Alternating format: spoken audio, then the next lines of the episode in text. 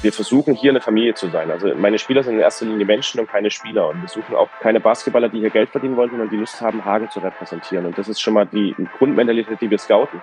Wir sind im Zeitplan drin. Jetzt ins Finale kommen wäre halt zwei Jahre zu früh. So, das heißt jetzt nicht, dass wir uns final entschieden haben, was wir damit anfangen werden, aber die BBL ist halt eine Maschine. Chris hat eben die Fähigkeit, wenn er sich einen Spieler anschaut, schaut er sich halt nicht nur ein Jahr an, sondern er schaut sich den Spieler an. Er schaut, was ist für Charakter ist der Spieler, was für ein Typ ist der, der Spieler, was bringt er uns.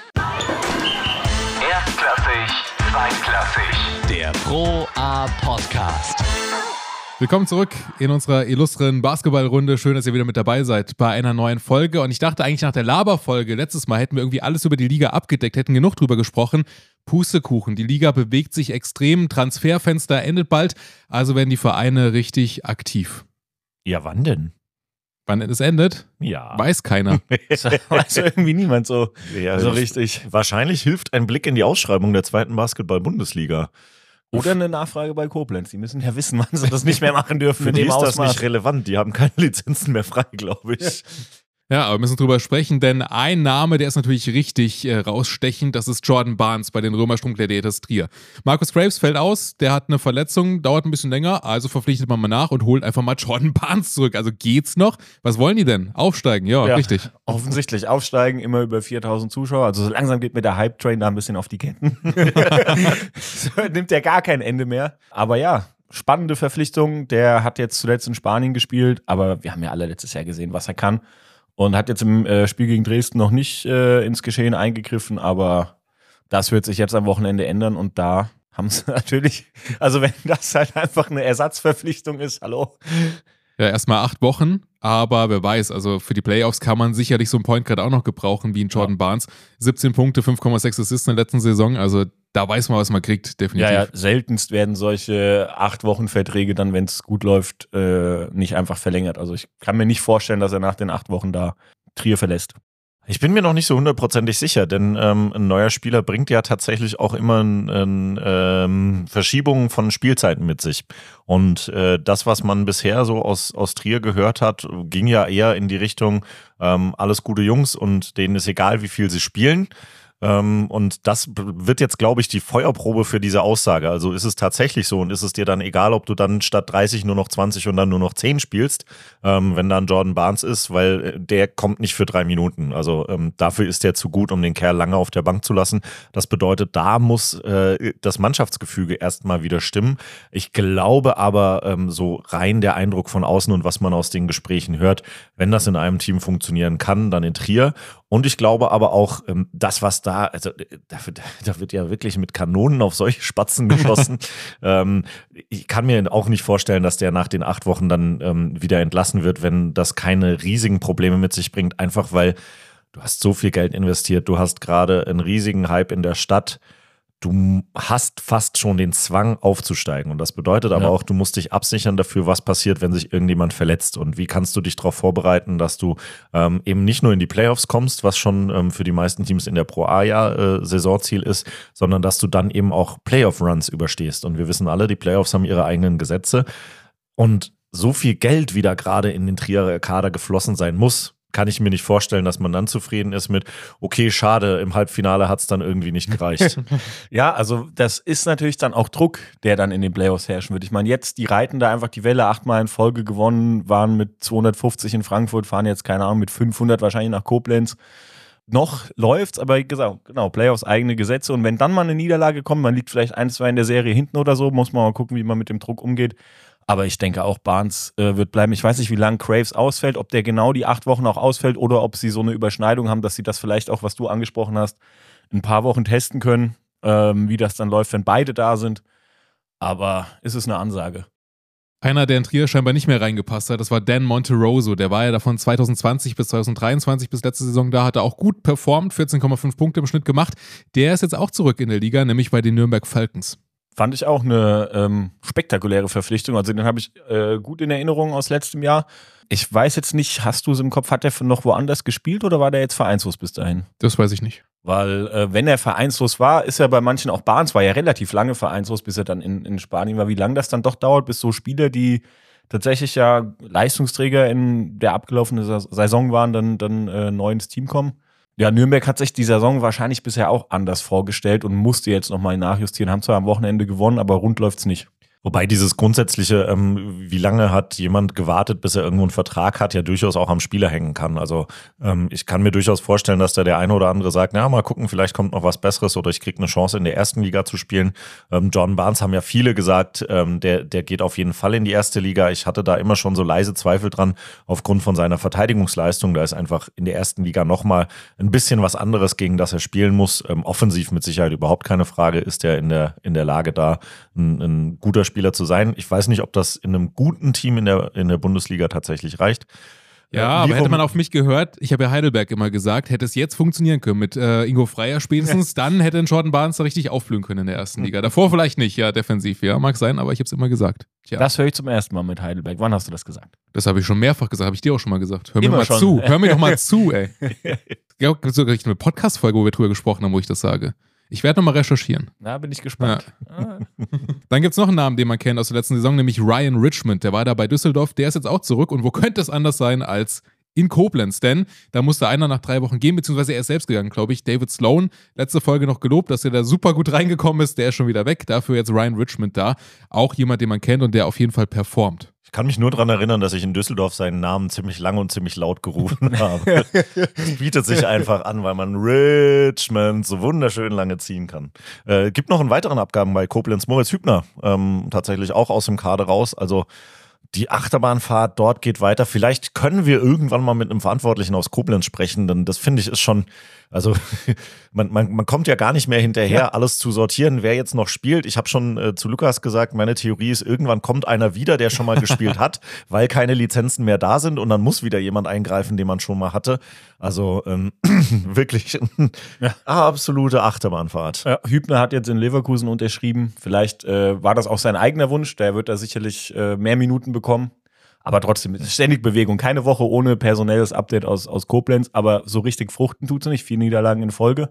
Und wo wir gerade eben bei Düsseldorf waren, da ist auch einer weg. Der hatte einen Drei-Monats-Vertrag, nämlich Ben Shangu. Den kannten wir ja auch noch aus der letzten Saison. Der hat seinen Vertrag jetzt scheinbar nicht verlängert, sondern geht in die erste Liga nach Estland und er sucht da sein Glück. Der Trainerwechseleffekt ist, sag ich mal, eher nicht eingetreten. Echt, findest du? Ja. Und das war eine sehr sinnvolle Entscheidung. Ja, wahrscheinlich. Äh, also nach dem, was ich da am Samstag in der Halle gesehen habe, oh weit, das war wirklich erschreckend schwach, harmlos und ja, einfach Kraut und Rüben, was die gespielt haben, muss man leider so sagen. Mal gucken, ob sie noch die Kurve kriegen, aber das sah sehr mau aus. Ja, Koblenz ja das gleiche Problem mit dem Trainerwechsel, haben wir letzte Folge schon sehr drüber gesprochen, dass es ja irgendwie nicht ganz so schlau ist, den Co-Trainer da reinzunehmen, wenn der sowieso schon immer verantwortlich war, angeblich. Ja, haben wir drüber gesprochen, ja. Und, und dann Adland und jetzt auch Bremerhaven, da stand ja Stephen Key auch schwer in der Kritik. Bremerhaven hat sich ja schon ähm, so langsam von da unten verabschiedet, aber docken jetzt auch langsam mal in, in den Kampf um Platz 8 an. Jo, zwei Siege entfernt nur noch. Ja, da ist, hat sich die, das, das Festhalten am Coach äh, ausgezahlt und Quakenbrück hat jetzt auch wieder gegen Bayreuth gewonnen. Das war ja jetzt innerhalb von zwei oder drei Wochen haben die gegeneinander gespielt. Das ist ja auch, ich finde das auch immer faszinierend, dass die Spielpläne da in der Rückrunde ist völlig egal. Hinrunde ist noch so strukturiert und Rückrunde wird dann, glaube ich, einfach gewürfelt, wann die Teams wieder gegeneinander spielen. Und da hat Adland jetzt auch vier Siege, ja. Ja, gab noch zwei weitere Abgänge. Ferenc Skille bei Nürnberg, der ist jetzt weg, seit 2022 da gewesen, ist jetzt in der Pro B, auch bei den Dragons Röndorf. Und Adam Seiko bei den PSK Karlsruhe Lions, der war ja auch ein Guard aus den USA, der da gekommen ist. Hat nicht so ganz überzeugt mit 5,6 Punkten, da wurde der Vertrag auch aufgelöst. Ja, wie du schon gesagt hast, in der Liga ist wirklich viel Bewegung, ja. Vorbildlich, dass du das alles so schön aufgelistet hast. Und ich habe einen kleinen Service-Podcast äh, an der Stelle. Ich habe nämlich mal mir die Mühe gemacht und einmal in die Spiel- und Veranstaltungsordnung der zweiten Basketball-Bundesliga GmbH geschaut. Ende Februar. Fast. Paragraph 11 Beantragung einer Spielerlizenz. Barmer zweite Basketball-Bundesliga erteilt die Spielerlizenz, auch Sonder- und Aushilfslizenz auf Antrag des Spielers und des Bundesligisten. Antrag auf Erteilung einer Spielerlizenz ist in der Pro A nur im Zeitraum von 1.7. bis 15.2. zulässig. Jeweils 12 Uhr. Okay, wissen wir Bescheid. Ist ja noch ein bisschen Zeit. Da kann man echt noch ordentlich austauschen jetzt. Also Ja. echt noch lang hin. Ich dachte, das wäre jetzt irgendwie nächste Woche oder so. Ja, dann sind das noch ein paar Wochen. Ich bin mal gespannt, zum Beispiel, ob auch, auch Gießen nochmal noch mal nachlegt, wenn man wirklich auch in den Aufstiegskampf eingreifen will, sieht das der ein oder andere vielleicht vonnöten. Ich bin dann immer auch so ein bisschen zwiegespalten, wenn eine Mannschaft eigentlich eine solide, gute Saison spielt, dass man dann irgendwie den, den, den Spielern da vielleicht noch einen vor die Nase setzt. Anders ist natürlich, wenn sich jemand verletzt oder es nicht rund läuft, aber im Großen und Ganzen läuft es ja gut. Mal schauen. Ja, also ich glaube, da erkennt man tatsächlich auch so ein bisschen die Saisonziele dran. Also bei Dresden war ja auch die Frage, Grayson Murphy ähm, verletzt und ähm, für, für längere Zeit ausfallend, verpflichtet man nach oder nicht? Und für mich war eigentlich ganz klar, okay, ich gehe nicht davon aus, dass Dresden das machen wird, ähm, einfach weil Geld. so einfach ist es. Ähm, man kann es wirklich nicht anders sagen. Die, die Saisonziele sind erstmal, glaube ich, nicht in Gefahr. Ähm, es besteht keine ab, akute Abstiegsbedrohung. Ähnlich ist es bei Gießen. Ähm, es besteht keine akute Aufstiegsdrohung. Und dementsprechend denke ich mir, ich weiß nicht, ob da wirklich auf Gießener Seite noch nachverpflichtet wird. Ja, Frankie hat ja auch äh, zuletzt in der, in der Presse gesagt, irgendwie äh, ein, ein finanziell äh, gesunder Verein ist besser. Nee, andersrum hat er gesagt, ein frustrierter Coach ist besser als ein, ein finanziell angeschlagener Verein, irgendwie sowas. Also deswegen weiß ich auch nicht, ob das unbedingt passieren wird. Ein frustrierter Verein und ein finanziell angeschlagener Coach. Oder so. Wer weiß. Ich hab's, äh, weiß ich jetzt auch nicht so genau. Lass uns noch mal ein bisschen mehr über das vergangene Wochenende sprechen, über die Spiele, die ja stattgefunden haben, denn da gab es noch so ein paar Highlights, die man auf jeden Fall noch mal rausgreifen könnte. Zum Beispiel Jena, wieder sehr knapp gewonnen, haben wir neulich mit einem Punkt gegen die Allen Dragons äh, gewonnen. Jetzt wieder mit drei Punkten mehr gegen starke Kirchheimer, dann am Ende 98, 95. Lawrence Bank oder Lawrence Bank, wie ihn manche hier nennen. Äh, 10 Punkte, 10 Rebounds, aber klar, bei jener natürlich Blake Francis, 20 Punkte an mir hinten, 23 Punkte sogar und Saibu auch 20 Punkte. Das sind so die konstanten Lieferanten dort. Ja, war ein, war ein enges Spiel. Äh, Kirchheim hatte den deutlich besseren Start, äh, 27-19 nach dem ersten Viertel geführt, aber am Ende hat Siena dann, dann wieder zu seinen Gunsten auch mit der eigenen Halle im Hintergrund äh, rumgerissen. Jetzt für Kirchheim die dritte Niederlage in Folge. Die haben ja auch so, äh, ja, mal nach dem Heimvorteil geschaut. Jetzt werden sie wieder so ein bisschen nach hinten gereicht. Gut, die Liga ist eng. Ich wünsche mir eine Band, die die konstanten Lieder Lieferanten heißen. Klingt so nach einer Liedermacherband für mich. Aber also muss man natürlich. Da kam überraschen, muss ich jetzt sagen. muss man natürlich ganz klar sagen. Also Hinton und Francis sind für Jena tatsächlich Lebensversicherung. Da kannst du dich eigentlich drauf verlassen. Die produzieren immer. Wenn du irgendwas Gutes brauchst, dann gib denen den Ball und die kreieren sich ähm, aus, aus ihrem eigenen Dribbling, aus ihrer eigenen Attacke ähm, das Ding. Und äh, nichtsdestoweniger für Kirchheim tatsächlich ja auch eine ne richtig gute Leistung. Ähm, Flowers natürlich. Äh, braucht man eigentlich gar nicht mehr erwähnen, dass der Mann über 20 Punkte gemacht hat. Ich bin ein bisschen enttäuscht. Im Manager-Game hat er trotzdem extrem äh, selten wirklich so viel Effektivität, dass er mir in der Starting Five Bonuspunkte kriegt. Äh, oh. Aber ähm, ich weiß nicht, ob er einfach so viele, so viele Würfe braucht, um um seine Punkte ja. zu kommen. Ich glaub, weil der darf da, ich glaube, der hat da das grünste Licht, was es gibt. also gelb. Vielleicht auch das, aber ich glaube, der darf, der dürfte zur Not von der eigenen Dreierlinie werfen bei noch 22 Sekunden. Von daher. Ja, also Kirchheim auf jeden Fall äh, trotz der Niederlage, würde ich sagen, auf gutem Kurs. Andererseits, die haben jetzt drei in Folge verloren. Ähm, also ich glaube nicht, dass man nervös wird, aber ähm, jetzt gegen Bayreuth, gegen, gegen Bochum und jetzt gegen Jena. Äh, das heißt, die müssen schon auch aufpassen, dass sie ihren Positivtrend irgendwie wieder zurückkriegen, um die Playoffs ähm, nicht, nicht so komplett aus dem, aus, dem, äh, aus dem Sichtfenster zu verlieren. Ja, so eine Saison irgendwie der Läufe bei denen. Mal klettern sie ein bisschen nach oben, dann fallen sie wieder nach unten. Letztes Jahr haben sie die Playoffs dann am Ende knapp verpasst. Ich glaube, dieses Jahr mit der Flowers-Verlängerung, jetzt hat der Coach wieder verlängert, ist, sind schon die Playoffs das Ziel, aber da müssen sie jetzt äh, gucken. War natürlich unglücklich gegen Bochum durch einen Buzzerbeater von Niklas Geske verloren. Jetzt in Jena, ja, gut, kannst du verlieren. Auch ein Lauf hatte Fechter 2, die haben gegen Phoenix Hagen gewonnen, war ein Top-Team, haben gegen die Fraport Skyliners gewonnen, war auch ein Top-Team. Und dann kommen die auch noch nach Gießen, gewinnen da auch noch. Jetzt gab es das Rückspiel wieder in Frankfurt. Da hat sich Frankfurt diesmal nicht die Blöße gegeben. Ja, da haben Van Sloten und Grünloh äh, gefehlt, wie in Gießen aber auch. Aber da hat Frankfurt dann doch relativ erfolgreich Revanche genommen und hat da gar keine Zweifel aufkommen lassen. Während äh, mir die Fechter 2-Mannschaft in Gießen tatsächlich echt Spaß gemacht hat, soweit man das sagen kann, wenn man das Spiel verliert halt. Aber das waren schon äh, interessant zu sehen, wie die, wie die Jungs da aufspielen. Der 17-jährige Point Guard oder was Bedime da abgeliefert hat, äh, völlig unbekümmert, haben sich keinen großen Kopf gemacht, auch wenn sie Fehler gemacht haben, sind nicht äh, von der Halle irgendwie beeinflusst worden. Der, der Coach hat auch nach dem Spiel dann gesagt, er, er ist immer noch völlig überwältigt und super stolz, dass, dass seine Mannschaft immer erwachsener wird, bei einem Altersstörchen von 19 Jahren. Und äh, dem hat man das auch richtig äh, angesehen und abgekauft, dass der einfach ja, überrascht sogar auch war und aber unfassbar stolz auf seine Mannschaft und das völlig zurecht. Ja, da müsste so ein bisschen Buße tun eigentlich, weil wir haben Hendrik Grun so gefühlt gar nicht in diesem Podcast bis jetzt auf dem Schirm gehabt, aber dieser Mann ist ja einfach auch 30, glaube ich, Ja. oder 29. Lebt Hat- auf jeden Fall Basketball. Also ja, wie der hat dieses hat. Team in die Pro B geführt und von da direkt in die Pro A und einfach eine Wahnsinnsmannschaft, die da zusammengestellt wurde. Und ich glaube, von den Spielern wird man auch sehr viele noch auf einem sehr, sehr hohen Level sehen. Natürlich kommen da viele aus dem Nachwuchsbereich von Alba Berlin zum Beispiel, aber werden in Fechter weiter gefördert und das, also Open End gefühlt teilweise. Ja, da, da wünscht man sich äh, ja wirklich fast für den Standort, dass die dann auch in der ersten Mannschaft noch ein bisschen zum Einsatz kommen und nicht direkt vielleicht abgeworben werden von größeren, größeren Vereinen. Da muss man dann mal gucken, wie der, wie der Weg da weitergeht. Aber wenn sie da ihre Früchte ernten könnten, wäre dann schon verdient auch eigentlich. Trotzdem Skyliners jetzt mal wieder gewonnen, 89, 61 am Ende dann gegen Fechter 2. Sprechen wir gerade über Gießen, nochmal ein bisschen weiter, am Wochenende in Düsseldorf gewesen. Das war ja eigentlich schon so ein bisschen Pflichtsieg. Ja, vor allen Dingen nach, nach drei Niederlagen in, in, in Serie, wo so die Stimmung jetzt nicht negativ, aber es, es hakte irgendwie überall und äh, dann jetzt auch kein, kein Krampf, kein Arbeitssieg, sondern sich einfach mal so gefühlt alles von der Seele gespielt, was jetzt in den drei Spielen davor, da waren ja auch die knappen Niederlagen in Jena und gegen Trier dabei. Äh, aber vor allen Dingen das Fechter 2-Spiel hat, glaube ich, an vielen genagt, äh, an der Mannschaft, am Coach. Und das haben sie relativ gut abgeschüttelt und haben da von Anfang an gar keine Zweifel aufkommen lassen, dass das hier der Befreiungsschlag gibt. Und war ein schönes Spiel, ja. Luis Figge mit einem Sonderlob von Frankie Ignatovic ähm, hat gesagt, seine beste Leistung, seit er für mich spielt. Ähm, gar nicht so sehr tatsächlich auch nur auf Basis der reinen, des reinen Offensivaufputs. Also der hat, glaube ich, nur drei Punkte gemacht oder sowas, aber äh, zwei Assists und neun Rebounds Ja. und ähm, hat halt einfach Energie gegeben und hat gehasselt und hat gearbeitet. Und das ist ja für Frankie Ignatovic auch immer ein sehr, sehr wichtiger Punkt. Die kleinen Dinge, die in keiner Statistik auftauchen. Ja, und da ist, da ist Figge ja Paradebeispiel. Und das, dieses äh, Sonderlob unterstreicht vielleicht auch, ich war leider erst zur zweiten Halbzeit in der Halle, weil ich vorher noch äh, beim Fußball war. Und, Und dann im mit- Stau. Und im Stau. Und mit das erste war, der Figge hat in der ersten Halbzeit irgendwie drei Offensivrebounds in Folge geholt. War richtig geil. und das kriegst du halt zu hören bei der Führung von 20 Punkten, sagt schon äh, einiges aus, dass der da wirklich nachhaltig auf sich aufmerksam gemacht hat, obwohl er das ja eigentlich immer tut, sich voll reinzuhängen.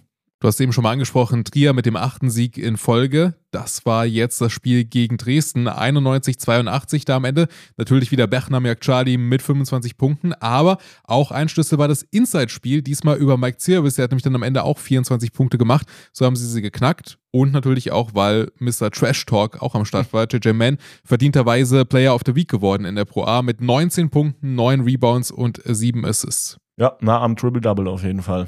Ja, und äh, also für Dresden, es ist natürlich ähm, super schwierig, ähm, einen verletzten Topspieler zu ersetzen. Das funktioniert nicht so ohne weiteres, wenn du ähm, so, so einen Kader zusammengestellt hast. Und äh, das ist aber aus meiner Sicht, ich hätte mich gefreut, ähm, wenn die die Trierer Euphoriebremse hätten spielen können. Aber ähm, ich glaube, für, für Dresden als Team doch nur Leistung äh, minus neun bei so einem klar favorisierten Auswärts, äh, das kann man schon stehen lassen. Dann gab es noch ein Duell, ein NRW-Duell, nämlich Hagen gegen Bochum. Ausverkaufte Halle in Hagen zum zweiten Mal in dieser Saison. 3145 Zuschauer waren am Ende da. Hagen gewinnt mit 110 zu 101. So knapp, wie das da jetzt aussieht, war es eigentlich gar nicht. Aber Bochum macht einfach mal im letzten Viertel 42 Punkte. Also unfassbar. Die lagen mit 28 hinten, meine ich, nach dem, nach dem dritten. Und dann schießen die da wirklich aus allen Lagen. Niklas Geske und jetzt wird es wieder spannend. Matthew Strange, Matthew Stranke, keine Ahnung, wie spricht man denn aus? Bank. Matthew Strange heißt der Ja. Mann, der ist Amerikaner, ja. Ja, ja, Anders als Lawrence Bank. Okay, Ja. also Strange. Äh, auf jeden Fall Strange, was er da abgeliefert hat. Hat äh, jetzt in der Saison, glaube ich, 100 Punkte gemacht und davon halt 25 da im letzten Viertel. Äh, also das war keiner, der bisher da als Scorer in Erscheinung getreten ist und da war dann alles drin und hat das nochmal ein bisschen spannend gemacht, aber am Ende dann Hagen der verdiente Sieger. Auch Niklas Geske 30 Punkte, ähm, also Hut ab. Viel wichtiger ist doch die Frage, wie viele Gästetickets hat Bochum zur Verfügung gestellt bekommen und durften Leute in Gästekleidung auch außerhalb des Fanblocks sein? Wir erinnern uns an das Hinspiel. Ja, ich glaube, so viele Gästefans, dass das zur Diskussion stand, sich außerhalb des Gästeblocks aufzuhalten, gab es gar nicht. Ich habe irgendwo was gelesen von, von 50 äh, Bochum-Fans. Aber war auf jeden Fall ein fulminantes Spiel. Hagen drei Viertel lang da, komplett dominiert und dann fängt Bochum da richtig Feuer. Vielleicht war sich Hagen zu sicher, keine Ahnung. Bei Hagen, äh, Piane Krauser, fast ein Triple-Double aufgelegt. Ich glaube, am Ende haben nur drei Rebounds gefehlt. Der hat auch wieder richtig stark gespielt. Ja, das war ja ein bisschen Bochumer Spielweise letzte Saison. Ja. So einfach in den Run kommen und dann ballern, ballern, ballern, was das Zeug hält und wirklich äh, draufhalten, bis es, es gibt keinen Morgen mehr. Ähm, vielleicht versuchen sie da ein bisschen mehr hinzukommen. Natürlich äh, fehlt ihnen da einfach auch äh, von letzter Saison TJ Crockett, ähm, der da ein, ein, zuverlässiger Schütze ist. Ähm, und Matthew Strange, ich erinnere mich noch an ihn in Gießen, hat das bisher auch eigentlich nicht so wirklich gezeigt, dass er Sechs solche Punkte Punktzahlen so auflegen kann. Ja. Vielleicht war das jetzt so ein bisschen sein Breakout-Game und ähm, es passiert jetzt noch mehr in die Richtung. Was ein Glück, dass wir heute über das Thema Gäste-Tickets sprechen können mit einem, der es vielleicht wissen könnte, wenn wir vielleicht mal nachfragen, nämlich der Geschäftsführer von Phoenix Hagen, Martin Schmidt, der ist heute zu Gast hier im Podcast und den begrüßen wir jetzt an dieser Stelle ganz herzlich. Hi, danke, dass ich da sein kann. Sehr gerne. Du hast mir geschrieben, kurz vor dem Spiel, dass du im Snowboard-Urlaub noch bist. Äh, hast du schon ein bisschen Kraft getankt vorher oder wie war das? Ich glaube, ich habe Kraft verloren dadurch. Irgendwie mit 37 ist das Snowboarden nicht mehr ganz so einfach. Ich habe 2008 mit dem Snowboarden angefangen, da war das irgendwie noch leichter. Aber es war eine schöne Woche, um den Kopf frei zu kriegen. Also das Derby hat zum Einstieg ganz gut getan. Wie war es denn vor ausverkaufter Hütte? War, glaube ich, zum zweiten Mal in dieser Saison, oder? Dass ihr ja volles Haus ja. hattet. Ja, ich glaube, das Schöne in Hagen ist ja, wenn du irgendwie bei, bei 2,8 oder 3.000 bist, wirkt das auch schon relativ voll, weil du nur noch die Stehplätze rechts und links oben hast. Aber das ist schon ausverkauft. Beim ersten ausverkauften Spiel stand ich ja auf dem Heuboden mit oben und habe mir den Fans das Spiel geschaut, weil ich das mal mitkriegen wollte, wie das ist. Äh, ich habe es jetzt das erste Mal von unten gesehen. Das ist schon, das ist schon cool. Laut und voll und bis in die letzten Reihen hoch. Das macht schon Spaß. Dann äh, lass uns mal auf die bisherige Saison schauen. Äh, erzähl mal so ein bisschen, wie zufrieden seid ihr denn bis hierhin? Wie habt ihr euch das vorgestellt? Ist es so, wie ihr euch das vorgestellt habt? Also wir hatten letztes Jahr ja zum ersten Mal die Playoffs nach fünf Jahren erreicht und, und, hatten das Ziel, das zu bestätigen und wollten das wieder erreichen. Wir wussten, dass die Liga nicht leichter wird, sondern im Gegenteil irgendwie noch ausgeglichener. Das heißt, wir haben zur Halbserie wollten wir jetzt irgendwie auch im, im Rennen um die Playoffs mittendrin sein, dass wir jetzt irgendwie auf Platz drei stehen mit, mit fünf Siegen Vorsprung auf Platz neun und drei plus direkten Vergleich auf Platz fünf. Das ist schon relativ wild. Das habe ich vielleicht so nicht kommen sehen, aber wir haben, die Mannschaft funktioniert perfekt. Die Chemie ist der Wahnsinn. Ähm, das, wir sind extrem zufrieden. Und dass das Ganze halt auch mit den Zuschauerzahlen noch einhergeht, das ist halt umso schöner. Ich meine, das ist ja nicht nur zu Hause. Wir fahren nach Münster, haben 400 Hagenfans dabei, dann fahren irgendwie 50 mit nach Dresden, was ja auch irgendwie sechs Stunden sind. Ähm, das, das macht schon Spaß und das ergibt gerade so eine schöne Synergie. Also wir sind extrem zufrieden mit der gesamten Entwicklung und mit dem Platz sowieso. Also Platz drei fühlt sich ganz gut an. Was glaubst du, waren so die wichtigen Entscheidungen, um diese Entwicklung möglich zu machen? Also klar, da gehört immer ein Stückchen Glück dazu und auch die richtigen Puzzleteile zu finden. Aber es ist ja nicht nur Glück, sondern es gehören ja auch Entscheidungen strategischer Art dazu. Was glaubst du so, waren die, die richtigen, die richtigen ähm, ja, Entscheidungen, die ihr getroffen habt, um jetzt da zu stehen, wo ihr seid? Also ich bin ja zur letzten Saison neu gekommen, habe den Kader im Hintergrund schon mit zusammengestellt, aber Chris und ich mussten uns halt, also Chris Harris und ich mussten uns auch erst so ein Stück weit kennenlernen ähm, und haben in dem einen Jahr rausgefunden, was für ein Basketball wir spielen wollen. Wir wollen aggressiv sein, wir wollen schnell sein, wir wollen legen Wert auf Teamchemie und dass die Jungs miteinander klarkommen ähm, und konnten das halt jetzt im zweiten Jahr ein bisschen stärker anpassen und haben zudem auch in der Tiefe ein bisschen nachgelegt. Also wir hatten letztes Jahr mit Lukas Wara einen zehnten Mann, der klar auch ein Projekt war, den wir auch gerne weiterentwickelt hätten, den es aber zurück in die Heimat nach, nach Finnland gezogen hat und haben einfach jetzt mit zehn Spielern, wobei Marvin jetzt von Anfang an verletzt war, aber im Grunde jetzt eine neune Rotation, die alle komplett Playoff-Niveau haben und, und, und Pro A Playoff-Niveau haben. Äh, und haben da in der Tiefe einfach nachgelegt. Das hilft uns jetzt. Aber ich glaube, es ist einfach, Chris und ich haben jetzt gemeinsam einen Weg gefunden und er hat, wie gesagt, auch am Ende echt Glück, dass wir Spieler gefunden haben, die perfekt zueinander matchen. Also es ist irgendwie, du hast so das Gefühl, wenn einer gerade nicht funktioniert, du bringst den nächsten rein und der übernimmt die Rolle eins zu eins, ohne dass es da Abstimmungsprobleme gibt. Und das, das ist das Gänschen Glück, was wir hatten, aber die Philosophie dahinter ist, glaube ich, das, was wir im ersten Jahr gelernt haben, was uns jetzt hilft. Und ähm, wir freuen uns, wenn Marvin irgendwann den Weg noch zurückfindet, dann ist das, ist das ganze Ding noch stärker. Also dann könnte es spannend werden hinten raus. Das heißt, du bist auch in der, in der sportlichen ähm, Ausrichtung und in welche Spieler verpflichtet ihr mit involviert? Ähm, wie funktioniert da das Zusammenspiel mit, mit Chris? Eigentlich gar nicht. Also ich bin ja tatsächlich, ich bin ja gar kein Basketballer. Ich habe mhm, ja. hab Spiele, also spiele in diesem Jahr mein allererstes Jahr Basketball in der Kreisliga 1. ähm, und bekomme, bekomme sehr viel Garbage Time und mache gerade irgendwie zwei Punkte im Schnitt. Das ist überragend. ähm, aber bei null, bei null Turnovern, also ich bin zufrieden aber also ich, ich hab, bin kein, nicht der Sportler und der Basketballer und bin mein Leben lang schon Basketball-Fan und beobachte das mein Leben lang, aber bin, hab's nie gespielt. Das heißt, ich maß es mir nicht an, Scouting zu betreiben. Das ist Chris, der entscheidet am Ende, welche Spieler in Frage kommen und ich habe ein Vetorecht, aber ähm, das, die Zusammenstellung der Mannschaft obliegt bei uns halt komplett im Trainerstaff. Wir entscheiden gemeinsam, wie wir spielen wollen und welche Philosophie das ganze Thema tragen soll, aber die Haupt, Hauptfeder führt für den Coaching-Staff und Chris. Ihr habt ja zwei Spieler von Fechter geholt, Schneider und, und Bohennen. Mhm. War da auch vielleicht so ein bisschen der Hintergedanke mit, die haben jetzt eine Saison gehabt, wo sie wirklich auf der, auf der Erfolgswelle geritten sind, die wissen, wie man in der Pro A, wie eine Mannschaft zu funktionieren hat, die richtig erfolgreich sein will. Ähm, hat sowas da auch mit reingespielt, dass ihr dann auch gleich zwei, die sich dann schon kannten, Stichwort auch Teamchemie, ähm, da zusammengeholt habt? Oder war das dann Zufall, dass die nach und nach kamen? Am Ende ist es halt cool, wenn du Leute mit einer Winner-Mentality dabei hast, ne? die einfach auch wissen, wie es ist, eine Liga zu gewinnen, die wissen, wie es ist, Spiele zu gewinnen. Jetzt ist es ja aber auch so, dass wir bei Seiler Schneider im Sommer ganz schön Schläge kassiert haben, warum wir Seiler Schneider holen. Der wäre ja in Fechter schlecht gewesen. Chris hat eben die Fähigkeit, wenn er sich, wenn er sich einen Spieler anschaut, schaut er sich halt nicht nur ein Jahr an, sondern er schaut sich den Spieler an. Er schaut, was ist für Charakter ist der Spieler, was für ein Typ ist der, der Spieler, was bringt er uns am Ende waren halt Nas und, und, und Seiler haben halt perfekt auch zusammengepasst, aber eigentlich die Trades waren unabhängig voneinander. Also wir haben jetzt nicht irgendwie gesagt, wir wollen jetzt die beiden Fechteraner holen, sondern wir sind am Ende mega happy, dass uns das gelungen ist. Aber die, die Arbeit, die da dahinter steckt, geht halt viel mehr in Richtung, was ist das für ein Typ? Und nochmal bei, bei Nas haben es alle gefeiert. Du hast Nas Bohannon geholt, geiler Typ, super, klasse. Aber wir hatten letztes Jahr bei Grayson Murphy das Gleiche. Wie kann man einen Point Guard von der, vom College holen, der nicht werfen kann? Und am Ende waren sie alle traurig, weil er jetzt in Dresden ist. Dafür haben wir jetzt Seiler, haben auch wieder alle gesagt, warum holst du Seiler Schneider? Der ist nicht gut. Jetzt, man hat langsam den Eindruck, Chris Harris versteht sein Geschäft. Ähm, das ist also tatsächlich ganz cool. Aber die Trades haben miteinander direkt jetzt nichts zu tun gehabt. Tim hat nachgefragt, wann wird denn der Vertrag mit Seiler Schneider verlängert? Also er kommt auf jeden Fall jetzt mittlerweile gut an. ja, ja. Das ist, das ist ein Thema. Also wenn, wenn du mich jetzt fragst, würde ich sagen, oh komm, lass uns die Mannschaft einfach ähm, halten. Aber am Ende ähm, ist ja, wenn du erfolgreich Basketball spielst, gibt es auch andere, die das total spannend finden. Aber im Moment ist die Mannschaft einfach, macht Spaß, mit denen zu arbeiten und es macht Spaß, die bei uns zu haben. Und sicherlich wird das Thema jetzt auch mit Blick auf die Zukunft und die neue Saison immer mehr ein Thema für uns werden, logischerweise. Aber ich kann jetzt noch kein Datum nennen, wann wir Seiler verlängern. Das kann ich jetzt noch nicht sagen. Du hast gerade eben gesagt, Chris Harris scheint äh, irgendwie was zu verstehen von Basketball. Wenn du den Podcast hörst, was du ja tust, ne, weißt du ja, dass wir uns immer so ein bisschen drüber lustig machen, ähm, dass so oft Kritik kommt am Trainer. Auch wenn man irgendwie dreimal in Folge gewonnen hat, trotzdem schreibt irgendwie einer, wie kann man denn den als Trainer haben? Kriegst du das so mit in der Form? Also wie sehr kommt das bei dir an? Wie nimmst du das wahr?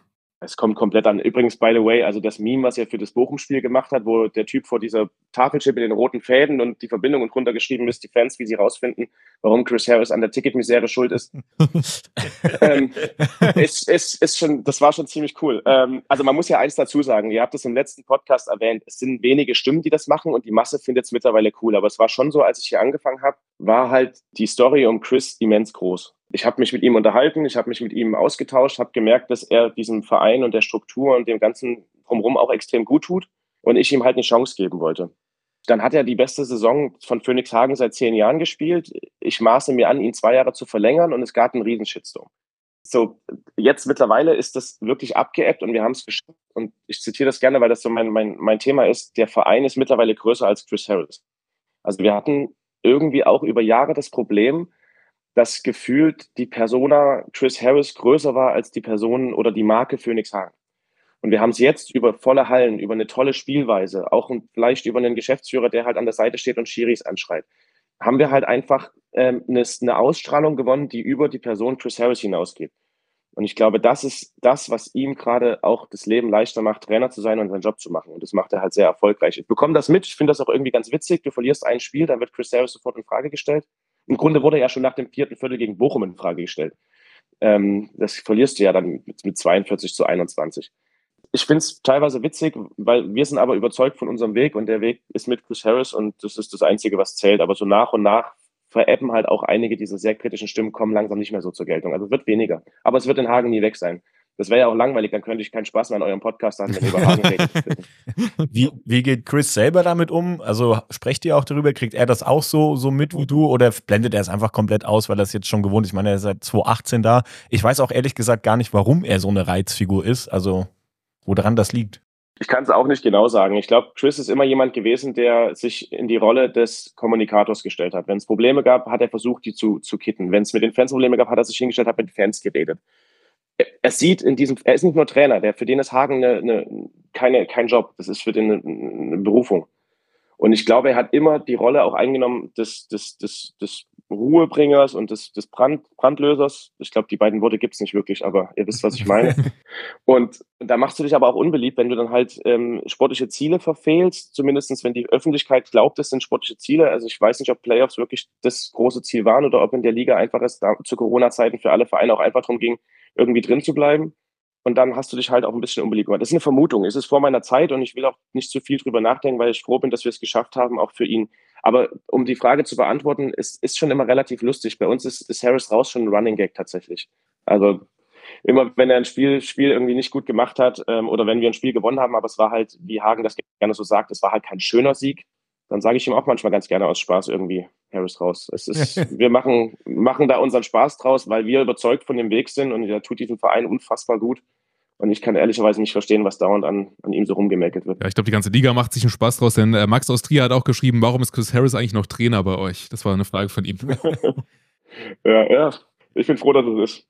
Aber diese, diese Anspruchshaltung an Spiele, die man gewinnt, dass es auch schöne Siege sein müssen, verwundern mich eigentlich so ein bisschen in Hagen, weil Hagen hatte ich eigentlich auch immer so den Eindruck, natürlich auch Traditionsstandort und wenn die Mannschaft äh, sich reinhängt und wenn sie ähm, dann auch das Spiel gewinnen, dann guckt man mal über den einen oder anderen Fehler oder eine Freiwurfquote auch mal hinweg. Aber offensichtlich hat sich das ja vielleicht ein bisschen geändert. Und auch Tim Uhlemann, finde ich, ist ja ein leidenschaftlicher Spieler, der eigentlich, der pusht die Fans, der, der, der trifft seine Dreier, der ist emotional und der, also mir wurde auch in, in Hagen schon gesagt, nimmt den mal wieder mit nach Gießen, bitte.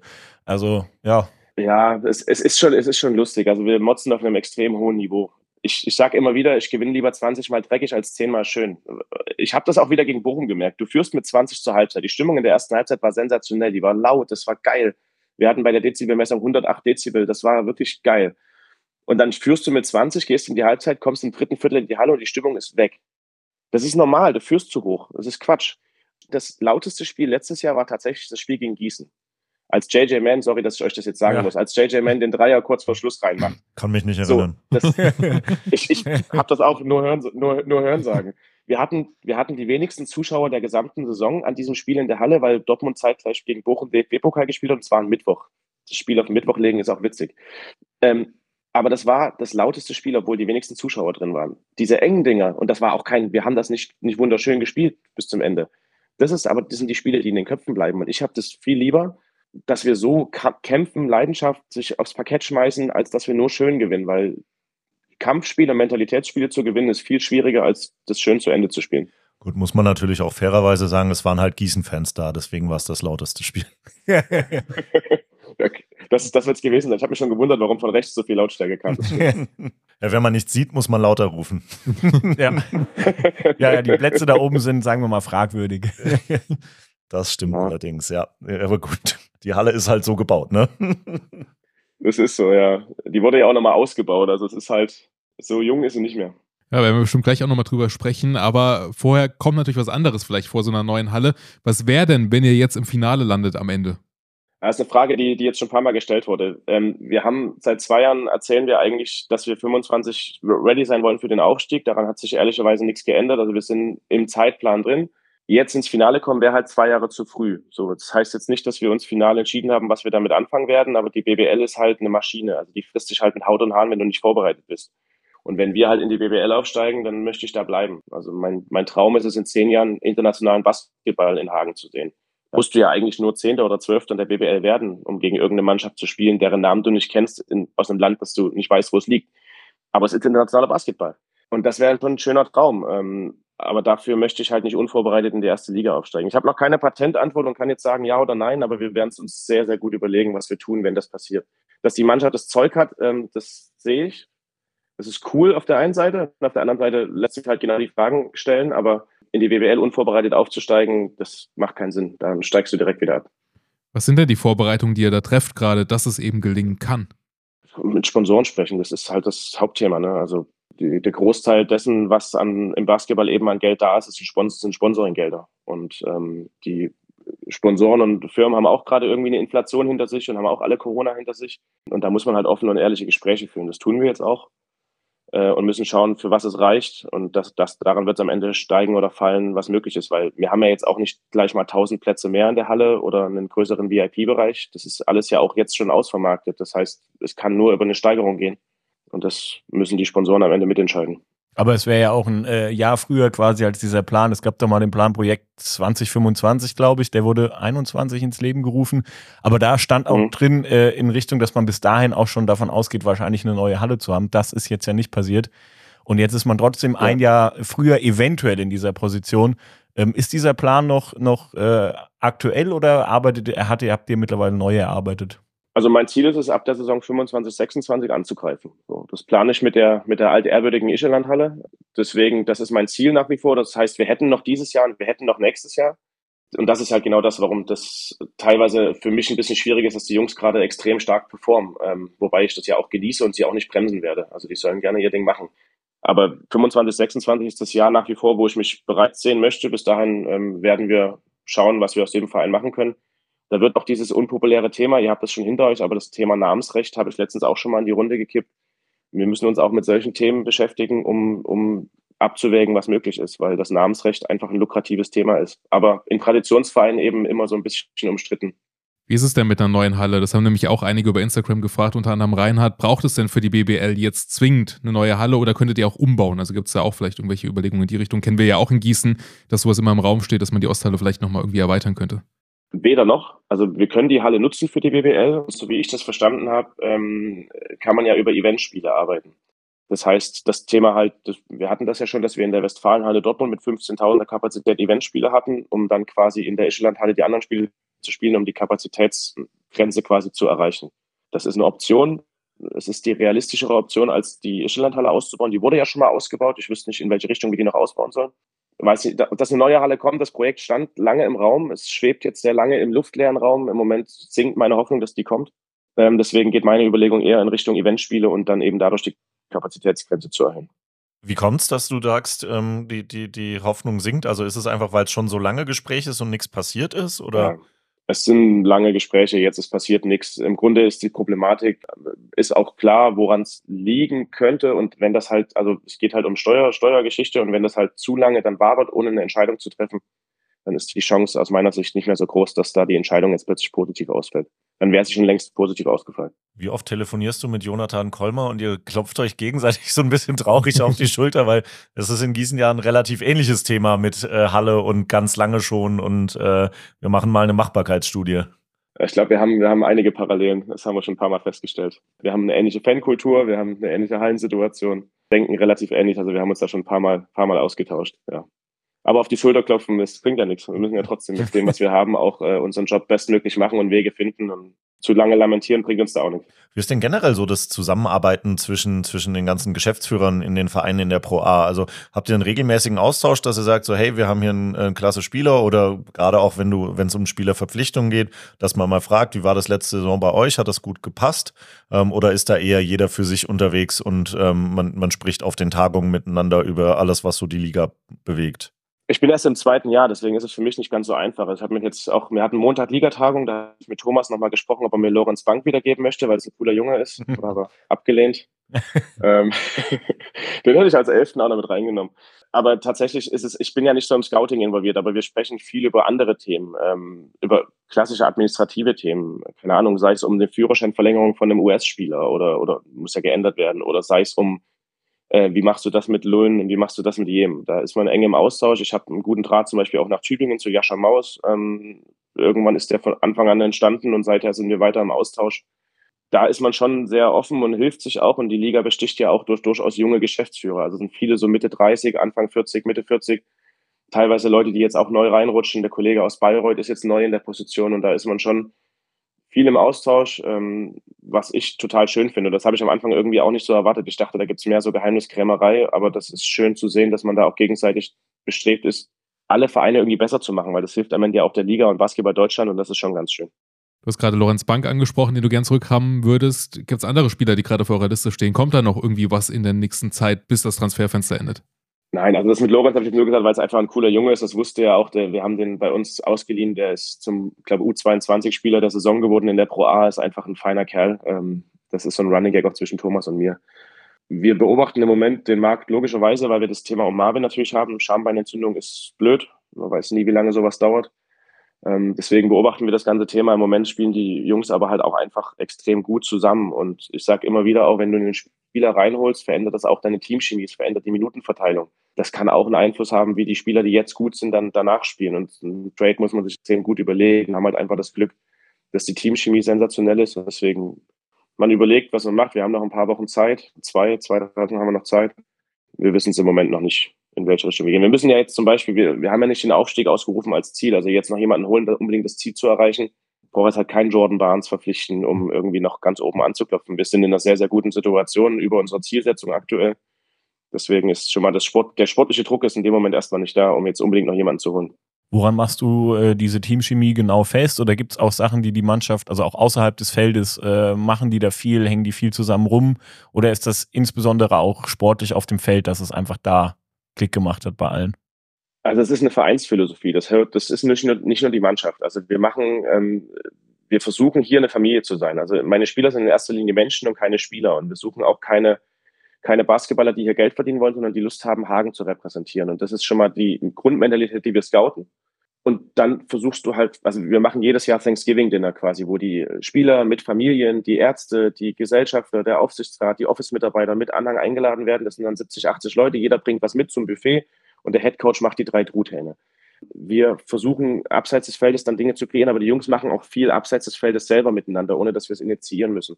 Aber das ist eigentlich von Grund auf die Philosophie, die wir als Verein haben. Also wir wollen halt mehr sein als einfach nur eine Firma, wo du Geld verdienst, weil du arbeitest sowieso viel zu viel, verdienst, kriegst dafür eh viel zu wenig Anerkennung und verdienst dafür viel zu wenig Geld. Das ist Sport. Das leben wir und das lieben wir, aber deswegen musst du zumindest das, was du tust, gern machen mit Leuten, die du magst, in einem Umfeld, was Spaß macht und angenehm ist. Gefühlt haben wir das ganz gut hinbekommen in Hagen und dadurch hat das schon auch Einfluss auf die Teamchemie. Und ähm, die Philosophie ist halt auch, dass niemand zu groß ist für irgendeine Aufgabe. Also der, derjenige, der seit 30 Jahren das Parkett verlegt, hat genau das Recht, mir zu sagen, was er zum Verein denkt, wie mir das der Trainer sagen darf oder wie das meine Assistentin sagen darf oder wie ich das sagen darf. Es ist halt niemand größer als das Projekt Phoenix Hagen selber. Und das ist eine Philosophie, die wir leben und es überträgt sich ein Stück weit wahrscheinlich auch auf die Spieler. Und durch das richtige Scouting holt man sich die Leute rein, die das halt auch verstehen. Und ähm, das, glaube ich, ist am Ende so der Schlüssel. Das hat man letztes Jahr auch schon hinbekommen. Und dieses Jahr ist es halt auf Platz drei gefühlt halt nochmal ein bisschen besser.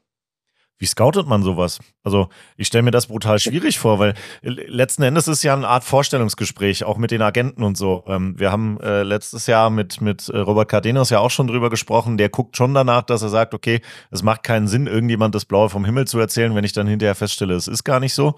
Aber ich stelle es mir trotzdem extrem schwierig vor, weil natürlich jeder irgendwo sagen wird, ja klar, äh, ich liebe, wie heißt der Ort, äh, Hagen. Äh, äh, ganz ehrlich, ich, ich sehe, was Chris investiert im Sommer. Also der ist ja nicht nur, dass er den, die irgendwie sich die Videos anschaut und die Statistiken, sondern dann versucht er mit dem, mit dem College-Trainer zu telefonieren und versucht ehemalige Mitspieler rauszufinden, versucht die anzurufen. Er telefoniert gefühlt dreimal eine Stunde mit dem Spieler, bevor er sagt, okay, ja, lass es machen. Er versucht ihn rauszufinden, was das für ein Mensch ist. Weil die Statistiken sieht jeder. Also jeder kann im Internet mittlerweile gucken, was der für Statistiken auflegt, wie viele Minuten er spielt, wie groß er ist, wie schwer er ist. Aber was er für ein Mensch ist, das versucht Chris halt rauszufinden. Und ich glaube, diese Arbeit, die da reingesteckt wird, ist am Ende der Schlüssel, den richtigen Charakter für die Mannschaft zu finden. Aber was genau, da müsst ihr Chris Harris irgendwann mal einladen, da kann, er, kann er euch das erzählen. Dann können wir ihn endlich rauswerfen. wir können ihn aufs Glatteis führen, dann kann ich das dann machen, aber nein. genau. Ich stelle mir gerade die Gespräche mit JJ Mann irgendwie vor. Also das Trash-Getalke mit Chris Harris und JJ Mann ist bestimmt auch geil. Wahrscheinlich. Äh, JJ hat schon, ein paar, hat schon ein paar gute Sachen drauf gehabt, auf jeden Fall. Ihr seid ja ähm, in, in Hagen äh, quasi auch die, die Stadt von, ähm, vom Deutschen Basketballbund. Gibt es da irgendwo eine Connection ähm, oder ist es eine Parallelwelt, die zufälligerweise in derselben Stadt passiert? Ah, ehrlich gesagt eher zweiteres. Also mir macht es immer relativ leicht, wenn ich Lizenzunterlagen einreichen muss, kann ich mir die Briefmarke sparen. Das ist schon mal ein großer Vorteil. ähm, aber es ist eher so ein bisschen eine Parallelwelt. Also Gordy ist ab und zu in der Halle. Ähm, das ist auch schön, sieht man regelmäßig. Ähm, ich weiß, als wir letztes Jahr in die Playoffs eingezogen sind, waren wir dann in der Stadt noch was trinken und das, äh, da stand dann ein Cheftrainer der Pro A, ein Bundestrainer, der Oberbürgermeister und ein Geschäftsführer zusammen. Das ist so, zu Beginn eigentlich immer Witze. Treffen sich ein Bundestrainer, ein Cheftrainer und ein Geschäftsführer in der Bar. Aber das war schön. Also man ist schon im Umfeld da, aber es ist jetzt nicht so, als gibt es gemeinsame Aktivitäten irgendwie jetzt mit Phoenix Pro A und, und DBB. Ich hätte mir auch gewünscht, ehrlicherweise, dass mehr aus der WM in Hagen passiert. Es gab dieses Fest in Frankfurt, aber ansonsten in Hagen ist da eigentlich relativ wenig ähm, gemacht worden in Richtung, wir feiern mal die WM. Das ist ein bisschen schade, das haben auch einige kritisch beäugt aus Hagen.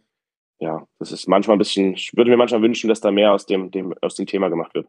Dann ladet ihr sie doch ein. Macht doch einfach mal irgendwo eine Weltmeister-Ehrung in der Halbzeit von irgendeinem Bundesliga, äh, von irgendeinem Pro A-Spiel. Ja, die Wagner-Brüder kommen mit Sicherheit. ja, mit dem Privatjet Ja, und mit ihrer eigenen Physiotherapeutin. Also wir haben, wir haben wirklich schon versucht, wir wollten zum Rewe Familientag, hatten wir Braunschweig da und haben versucht, äh, Dennis Schröder reinzuholen. Das hat nicht ganz funktioniert. Das war im September, aber das hat nicht geklappt. Ja, das lag bestimmt nur daran, dass er was anderes zu tun hat. Oder vielleicht schon in, in den USA war. Das kann sein. Oder, an der, oder an der Brücke bei Liedenscheid. Ja, das kann, kann natürlich auch sein, ja. Ihr habt ja ähm, mit, mit Bochum ähm, quasi, ja, ihr habt ein Derby mit Bochum, äh, Punkt. Und das Hinspiel war ja schon so ein bisschen, du hast es vorhin mit, mit unseren Memes ja auch angesprochen, mit bisschen Sticheleien und in Richtung ähm, äh, Tickets von den Gästekontingenten. Jetzt war gerade Rückspiel und ähm, es gab irgendwie, habe ich gesehen oder gelesen, Aufregung um ein, ein Schild, was euer Maskottchen hochgehalten hat mit hier geht's zum RB, was weiß ich, wo, wo die äh, Heimfahrt äh, angezeigt wurde. Wie läuft denn da der Kontakt hinterher ab? Also kriegst du das aus der Zeitung mit oder ähm, hat dich der Bochumer Geschäftsführer angerufen und hat gesagt, was soll das denn? Plauder doch da mal ein bisschen aus dem Nähkästchen. Ja, also wir haben äh, bei, beim Derby in Bochum gab es halt ein paar Unstimmigkeiten, die, die haben wir mittlerweile auch mal durchgesprochen, aus der Welt geräumt. Das ist ja das Gute, das ist ja, wir sind ja Menschen und reden miteinander. Das Thema ähm, mit dem Schild ist tatsächlich, wir hatten ja einen Tag später Ligatagung, da haben wir uns dann gesehen. Ich habe es aus der Zeitung erfahren, das ist aber wahrscheinlich eher der Kurzfristigkeit und der wenigen Zeit dazwischen geschuldet. Also ich will das auch einmal aufklären, weil da gibt es verschiedenste, was hat diese 18 zu bedeuten? Ist 18 der letzte Tabellenplatz? Also die RB 40 in Hagen fährt von Gleis 18 nach Bochum. Das ist schlicht und ergreifend die Wiedergabe der Information. Das hat also, es ist auch keine Anspielung auf den letzten Tabellenplatz oder sonst was. Es ist einfach das Gleis. Ja, äh, am Ende, ich finde, ich finde, ich finde es irgendwie, äh, es ist eine Spitze in einem Derby. Ich finde es auch irgendwo okay ich glaube, ein bisschen hat er sich aufgeregt, weil es auch in Richtung Mannschaft gehalten wurde. Da bin ich ein bisschen auch bei ihm. Das muss man vielleicht nicht machen. Aber ansonsten finde ich es fast, finde ich eine kreative Spitze auch irgendwie in einem Derby, die auch aus meiner Sicht irgendwie dazugehört. Dafür ist es ein Derby und es ist irgendwie auch hitzig. Aber er hat jetzt irgendwie nichts Beleidigendes draufgeschrieben, sondern er hat im Grunde auf eine kreative Art und Weise ähm, das, das, das weiße Taschentuch gehisst, sozusagen, zum Ja. Abschied. Aber Ja, also ich, ich bin da tatsächlich auch der Meinung, ähm, ich kann da weder irgendwie was, was Schlimmes dran erkennen, ähm, sondern ich finde, wie du, also es ist eigentlich eine ne, ne, ne kreative Idee und ich mag ja sowas, wenn es ein bisschen außergewöhnlich ist und in der Halle es nicht einfach nur Defense äh, und Trommeln und Klatschpappen gibt, sondern sich auch mal jemand Gedanken macht, was man denn sonst noch so darüber hinaus machen könnte. Ähm, von daher, ja, also ich finde, kann da jetzt nichts Schlimmes dran erkennen. Nein, ich glaube, im Moment ist es halt auch, Bochum hat sich sicherlich nicht auf dem letzten Tabellenplatz am 18. Spieltag gesehen. Ich Mhm. kann auch verstehen, dass das alles auch ein bisschen Luft ist. Und wir haben mit, auch da miteinander gesprochen, haben uns, haben, uns, haben uns die Hand drauf gegeben, alles gut. Also ich glaube, es ist jetzt auch langsam Halbzeitsaison, jeder hat seine eigenen Sorgen. Mir geht da oben ganz gut auf Platz drei. Aber ich kann auch verstehen, dass man dann manchmal auch nach so einem Spiel, was, wo du hinten raus auch nochmal sogar eine Chance hast, irgendwie näher ranzukommen, es dann verlierst und alles gut. Also ich glaube, es gehört manchmal dazu. Aber die Aktion selber, ich verurteile es jetzt ehrlicherweise nicht, nicht in der schlimmen Form. War kreativ. Wie ist denn das in so einem Verein, wo man Fans hat, die auf jeden Fall eine gewisse Fankultur haben, die auch vielleicht mal deutlich hitziger unterwegs sind? Hat man da so eine Barkasse irgendwo im Büro stehen für Strafen, wo man dann mal reingreift, wenn es irgendwie doch wieder ausufernd war? Schön wär's. Nein, aber ähm, also grundsätzlich sage ich ganz ehrlich, und da, das, da stehe ich auch dazu. Ich bin lieber in einem Verein, wo ich die Fans ab und zu bremsen muss, als dass ich sie antreiben muss. Es gibt ja immer noch diese Meinung, jetzt mache ich mich bestimmt auch bei einigen unbeliebt, aber es gibt ja auch diese Meinung, dass der Basketball flauschig und, und fluffig sein muss und wir müssen uns alle mit Wattebäuschen bewerben. Nein, ich finde, eine sportliche Rivalität ist super. Und ich finde auch eine Rivalität, die auf die Ränge überschwappt, super. So, ich finde auch, es gibt manche Schmähgesänge, die sind aber okay und die sind auch im Rahmen. Sie beleidigen keinen persönlich, sie greifen keinen persönlich an und es geht nicht unter die Gürtellinie. Wenn das passiert, finde ich es auch zu viel. Aber ich glaube, auch Gießen und Hagen haben sich gegenseitig ein paar Dinge zu sagen, die jetzt nicht für jeden geeignet sind. Aber es ist noch niemand dabei zu Schaden gekommen. Und das Gute an der Sache ist ja, am Ende trinkst du ein Bier zusammen und es ist okay. Ich finde schon, dass, dass wir weit vom Fußball weg sind, wo sich die Fans teilweise nicht mal mehr für den Verein interessieren, sondern nur noch am, am, am Palavern sind. Aber ich finde irgendwie, dass es gerade in so Traditionsderbys und Traditionsduellen oder auch, auch Lokalderbys irgendwie mit dazugehört. Und ich mag das, wenn Fans dann auch das auf eine kreative Art und Weise machen und das dann auch mehr sind als nur Klatschpappenstimmungen. Ich finde, das bereichert die Liga, das bereichert den deutschen Basketball, solange es auf eine friedliche Art und Weise passiert und niemand persönlich unter der Gürtellinie angegriffen wird. Und das passiert aus meiner Sicht sehr selten bis nie. Wie geht ihr dann damit um, wenn das mal passiert? Das war ja beim Spiel, äh, als, als Gießen zu Gast war, da gab es ja Polizeieinsatz äh, nach dem Spiel an der Halle. Da haben äh, Leute im Gebüsch gewartet auf die Gießener Fans. Wie wird dann sowas äh, gemacht oder wie versucht man das zu verhindern? Weil es war zumindest äh, von, von meiner Sichtweise so, dass das Spiel war hitzig. Man weiß, wenn die beiden aufeinandertreffen, aber ich habe dann auf dem Weg nach draußen jetzt nicht irgendwie Sicherheitsdienst so richtig wahrgenommen. Also nicht, dass man das braucht unbedingt, aber wenn bei so einem hitzigen Spiel, dass man da vielleicht nachjustieren will oder wie arbeitet man sowas auf?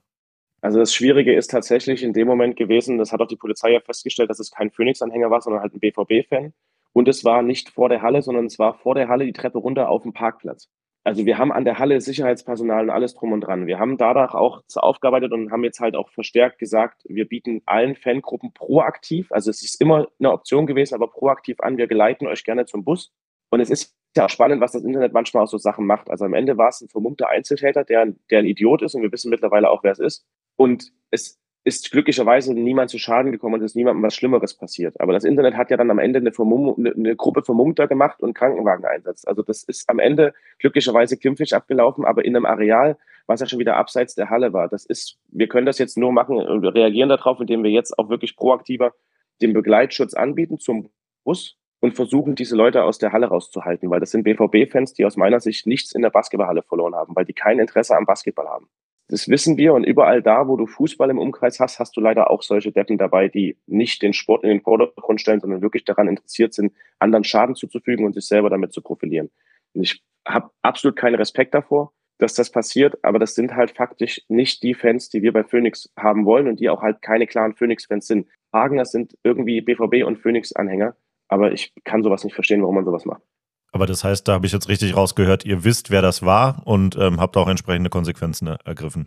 Wir haben denselben Namen über verschiedene Quellen zugetragen bekommen, die unabhängig voneinander uns da gegeben haben. Und deswegen ist es relativ ähm, klar, dass der Name auch irgendwie passen Okay, also sind dann entsprechende ja, Gespräche geführt worden, Ermittlungen aufgenommen worden, was, wie das äh, Ganze äh, zustande gekommen ist.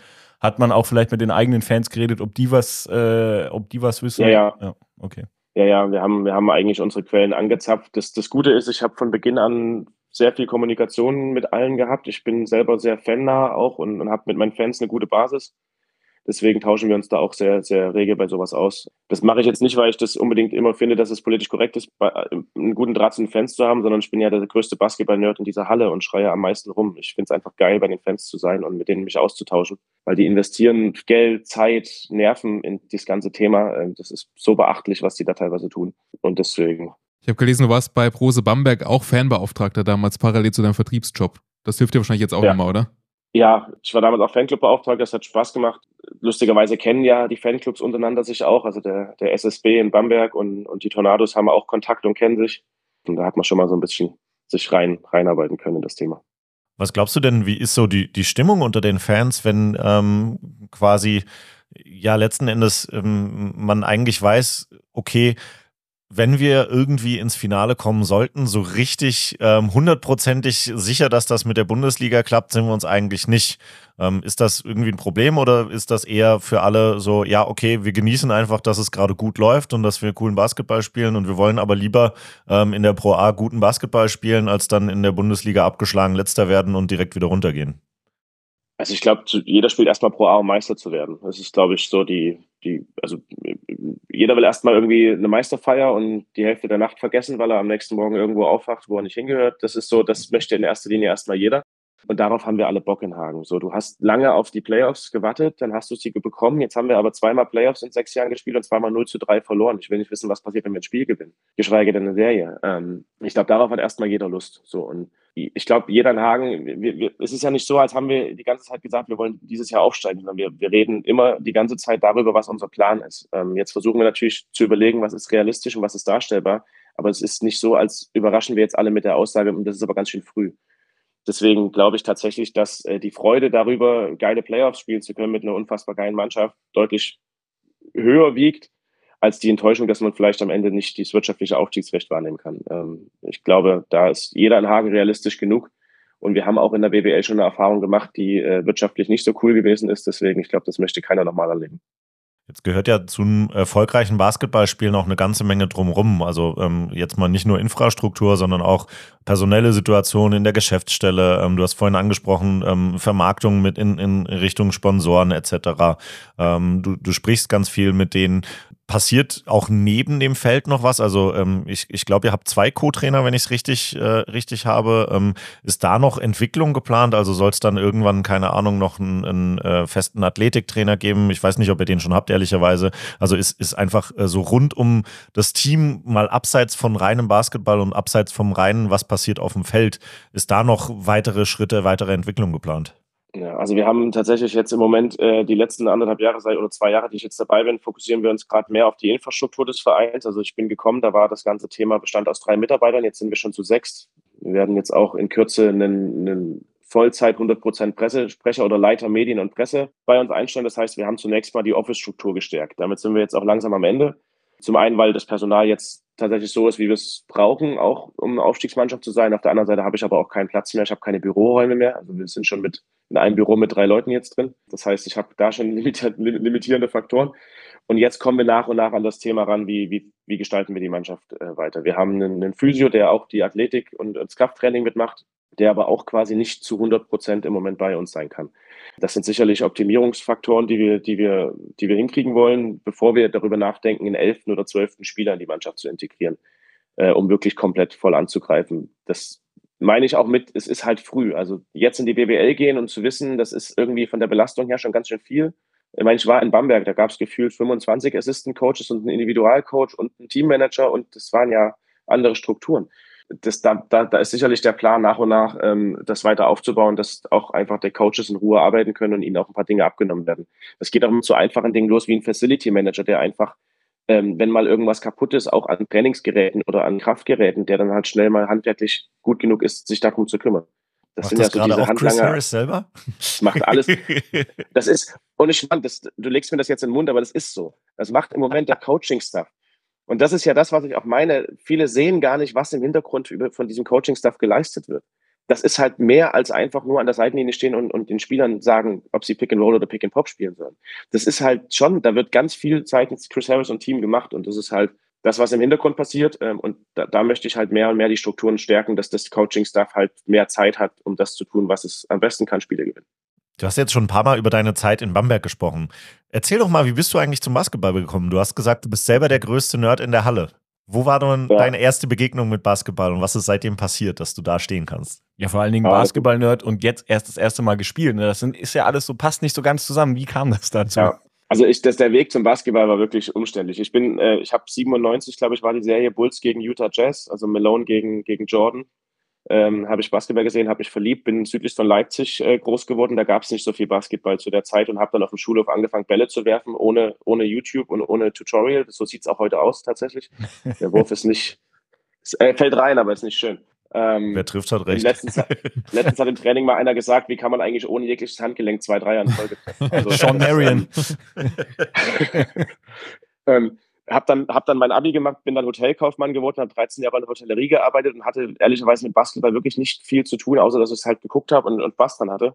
Bin dann ähm, zu einer Sportagentur, Lager der Sports damals noch, jetzt Sport 5 und habe drei Jahre die Vermarktung in einem Team mitgemacht, quasi beim ersten FC Kaiserslautern im Fußball.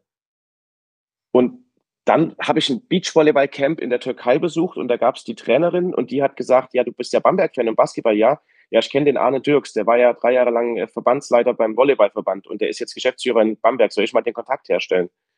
Dann hat ihm ein Xing-Profil rübergeschickt und so begann meine Zeit im Basketball. Ich habe dann irgendwann den Job bekommen, habe drei Jahre Bamberg gemacht und dann gab es irgendwie den Weg nach Hagen. Ich weiß ehrlich gesagt nicht, warum ich die Jobs jeweils bekommen habe, aber scheinbar mache ich sie gut genug, dass ich bleiben darf. Ja, klassischer Lebenslauf auf jeden Fall. Ja, vorgezeichneter Weg.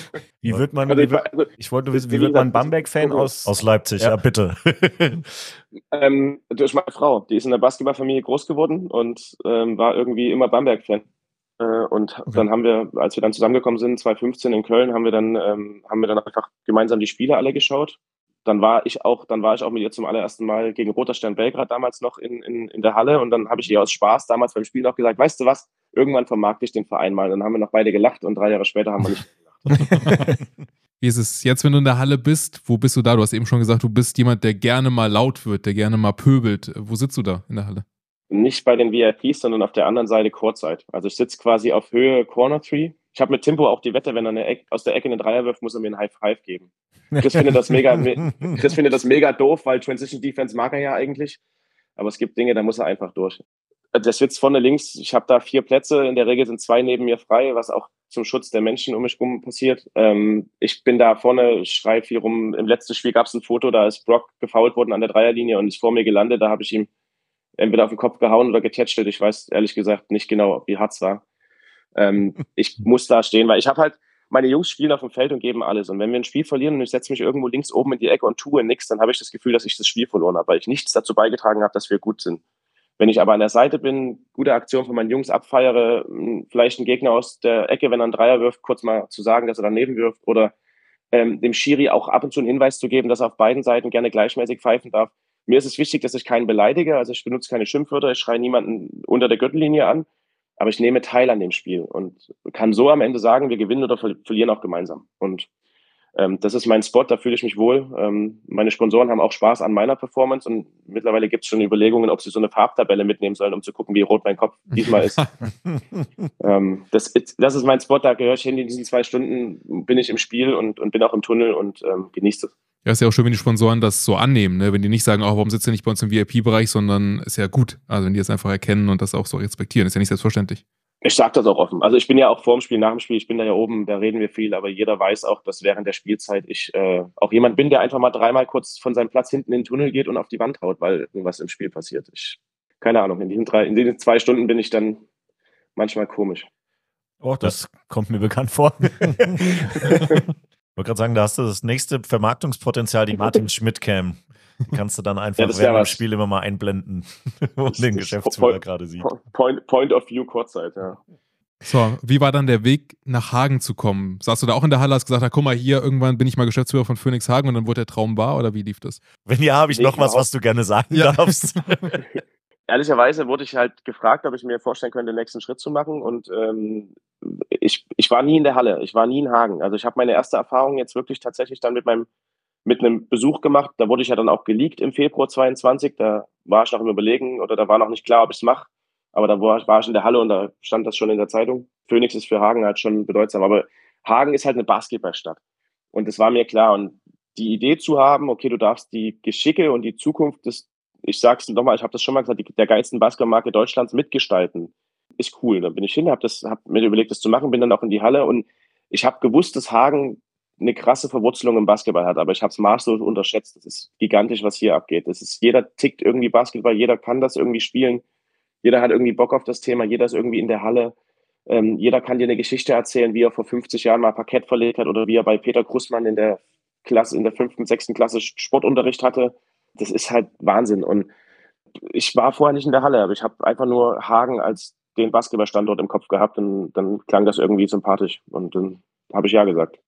Wenn die NBA dich zum Basketball-Fan gemacht hat, ist es dann auch heute noch so oder ist es mehr Euroleague oder ist es nach wie vor NBA-Basketball als das Größte, was es gibt? Äh, ich mag NBA-Basketball überhaupt nicht. Es ist, du hast nur Richtige drei Angriffsvarianten. Ey, du hast, du hast nur drei Angriffsvarianten. Einer rennt nach vorne, dribbelt 20 Sekunden auf der Stelle, wirft drauf, oder einer dribbelt nach vorne, dribbelt 20 Sekunden und zieht zum Korb oder einer dribbelt nach vorne, dribbelt 20 Sekunden und macht einen Pass. Das ist aus meiner Sicht NBA-Basketball. Ja, es mag Ausnahmen geben, aber wenn halt ein Spieler 70 Punkte in dem Spiel macht, wie es jetzt gerade passiert ist, ist das doch nicht geil. Das ist doch, ja, klar ist das cool für den Spieler und das ist ein toller Spieler. Und die können auch alle werfen und, und fliegen und das ist toll, dass die das, das können die alle. Aber ich mag europäischen Basketball. Ich gucke mir lieber einen 55 zu 52 an von Partisan gegen Roter Stern, als dass ich mir NBA-Basketball angucke. Ich bin, ich mag dieses, diesen Zirkussport nicht. Ich finde einfach, den europäischen Basketball taktisch geprägt, sensationell. Ja, das geht uns, glaube ich, allen so. Und ich finde auch in der NBA ist es ja die letzten Jahre fast, also wo, wo Kobe 81 gemacht hat, war das noch irgendwie anders. Da jetzt 70 mhm. Punkte gefühlt, äh, passiert das jetzt nicht alle drei Wochen, aber dann macht da mal eine 60. Es ist wirklich, man hat das Gefühl, da steht nur noch die Show im, im, im Vordergrund. Während des Spiels läuft permanent Musik. Ähm, also, mhm. ja, ich weiß nicht, in welche Richtung die da wollen, aber gut ich finde ich find Eventisierung des Sports wichtig. Das müssen wir in Deutschland auch mehr und mehr machen, einfach um die Gelder zu verdienen. Das ist entscheidend, aber die Frage ist trotzdem, du darfst den Sport nicht in Gänze aus den Augen verlieren. Und das ist ja wirklich in der NBA so, dass während des Spiels einfach Jingles laufen und so. Und das, das, das darf nicht sein. Die Fangesänge, aber man hat ja in der NBA auch per se keine Fangesänge. Das ist halt das Thema. Also die kommen ja dahin und haben ja Spaß an der Show ringsrum. denen geht's ja gar nicht so 100% ums Spielgefühl. Ja, wenn sie ein T-Shirt aus der Kanone fangen, dann ist das im Zweifel, oder auf dem Genau. Videowürfel waren, ist das im Zweifel wichtiger, als ob die Celtics jetzt gewonnen haben. Ja. Wie viel Eventisierung ist denn bei euch in Hagen möglich? Du hast gerade gesagt Fangesänge und das ist ja so eine Fankultur, wo das wahrscheinlich Ja. nicht ganz so einfach ist, da eben mal so Dinge reinzubringen. Ne? Ja, wir haben schon viel jetzt reingebracht. Also wir haben eine Dezibelmessung vor der, wir haben die Auszeiten vermarktet, ähm, wir haben die heiße Phase installiert, quasi, wo im, im, in der ersten Auszeit im vierten Viertel quasi äh, Feuer auf die LED-Banden kommt und Feier von Scooter läuft. Ich glaube, wir haben einen Mittelweg gefunden, dass wir unsere Fans nicht, wir haben gewisse Elemente, die sind unantastbar, Lieder, die beim, beim, beim Tip-Off gespielt werden und die Phoenix-Hymne läuft vorm Spiel, das sind unantastbare äh, Dinge, die ich einfach machen möchte. Aber ich glaube, wir haben eine gute Balance gefunden zwischen, wir müssen Geld verdienen und wir werden, nehmen aber den, unseren Fans nicht die Luft zum Atmen. Ähm, nicht jeder mag das, das ist klar, aber ich glaube, wir haben eine gute, ausgewogene ähm, Balance aktuell, sind aber auch so nach und nach jetzt am Limit. Also so viel mehr können wir jetzt nicht machen, um ohne den, den Sport oder die Fans zu sehr zu torpedieren. Viele Vereine, die ähm, gerade so in, in Richtung Bundesliga unterwegs sind, von den größeren Vereinen, ähm, investieren ja auch mehr und mehr in eigenen Nachwuchs. Also dass es nicht nur darum geht, ähm, quasi Spieler zu verpflichten und irgendwie eine Mannschaft zusammenzustellen, sondern eben auch selber Spieler auszubilden und dran zu führen. Also denken wir an die an die Ratio Farm Akademie, denken wir an Alba Berlin. Und ähm, ihr habt ja auch ähm, einen äh, einen ähm, Jugendhintergrund. Ich weiß gerade ehrlicherweise nicht, ob die NBBL aktuell noch ähm, vorhanden ist, aber ich gehe davon aus.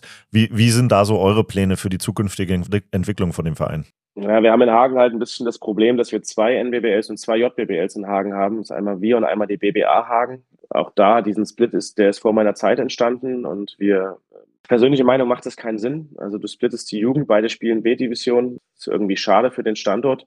Ja, machst du doch Ähm, zusammen und mach ein A-Team.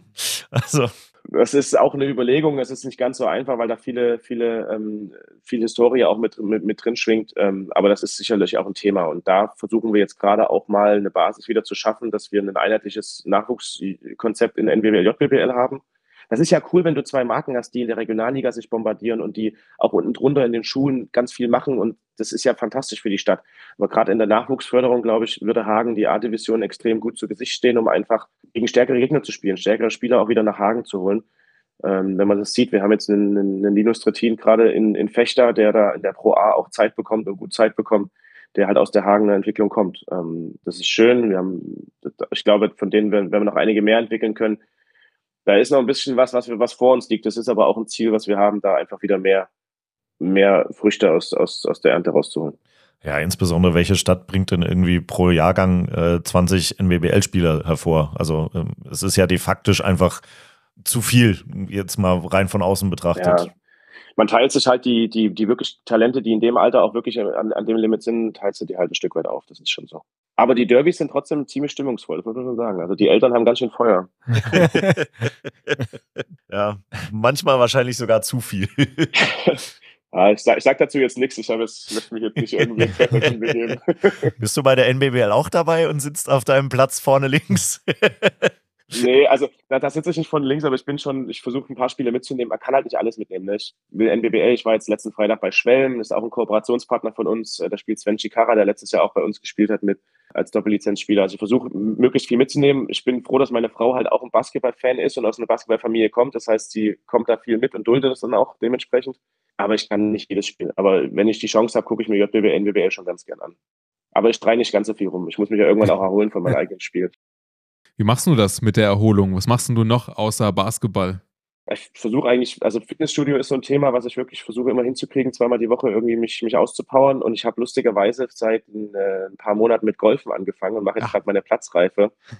Weil ich tatsächlich gemerkt habe, nach Spielen bin ich ganz gerne morgens am nächsten Tag um 6.30 Uhr auf die Driving Range gegangen und habe einfach mit irgendwie einer Oldies-Playlist aus den 70ern zwei Stunden lang Bälle draufgehauen. Jetzt fliegen sie auch langsam, das macht also ein bisschen mehr Spaß, wenn man die auch trifft.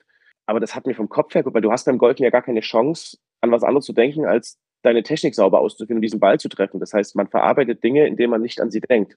Das hat mir irgendwie in letzter Zeit gut getan und seitdem mache ich das ähm, regelmäßiger und hoffe, dass ich meine Platzreife jetzt bald auch durchbekomme. Wie lange hörst du den Podcast schon? Haben wir dich irgendwie unterschwellig vielleicht beeinflusst?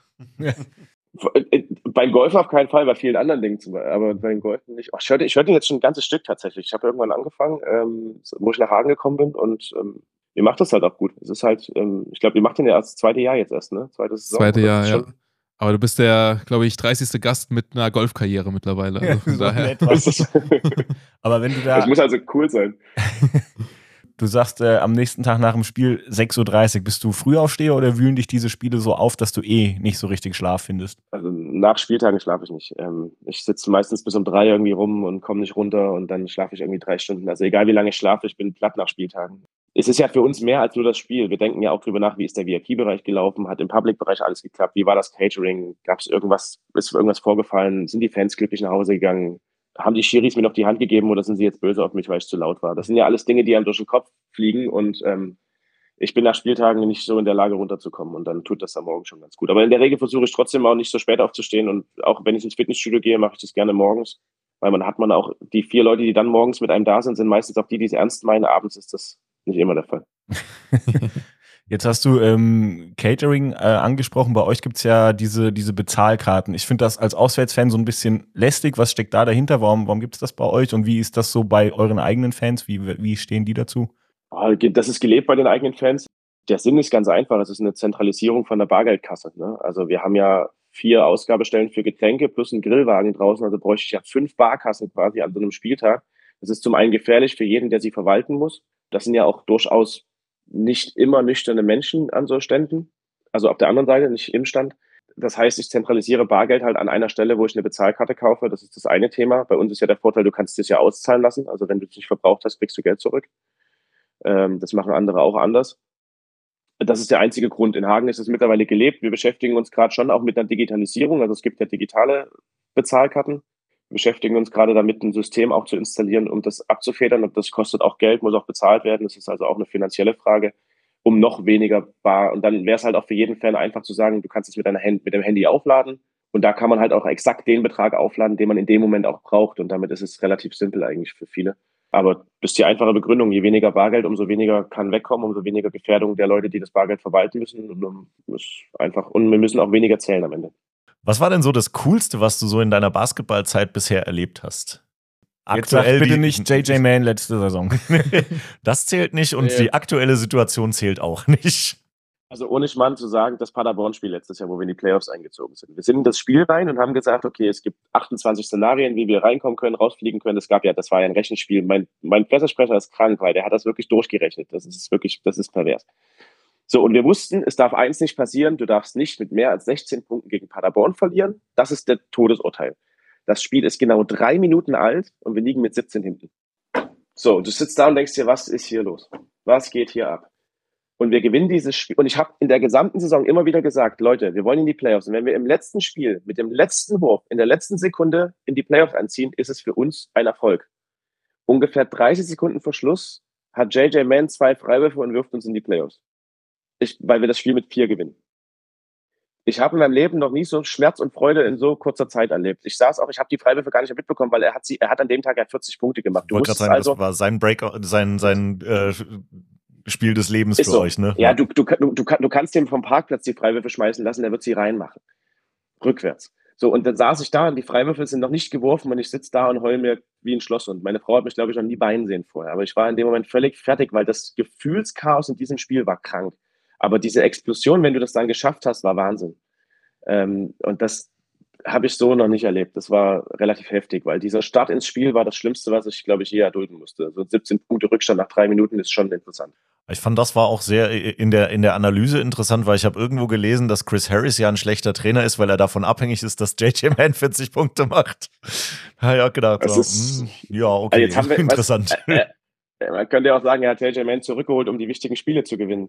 Aber äh, es ist eine Sichtweise, das ist ja dann wieder was anderes. Aber es gab auch nach diesem Spiel, die Situation war so schön, wir saßen dann in, den, in der Kabine und wir haben ja wirklich über dieses Spiel uns Gedanken gemacht. Wir müssen das gewinnen im Idealfall und, und, und.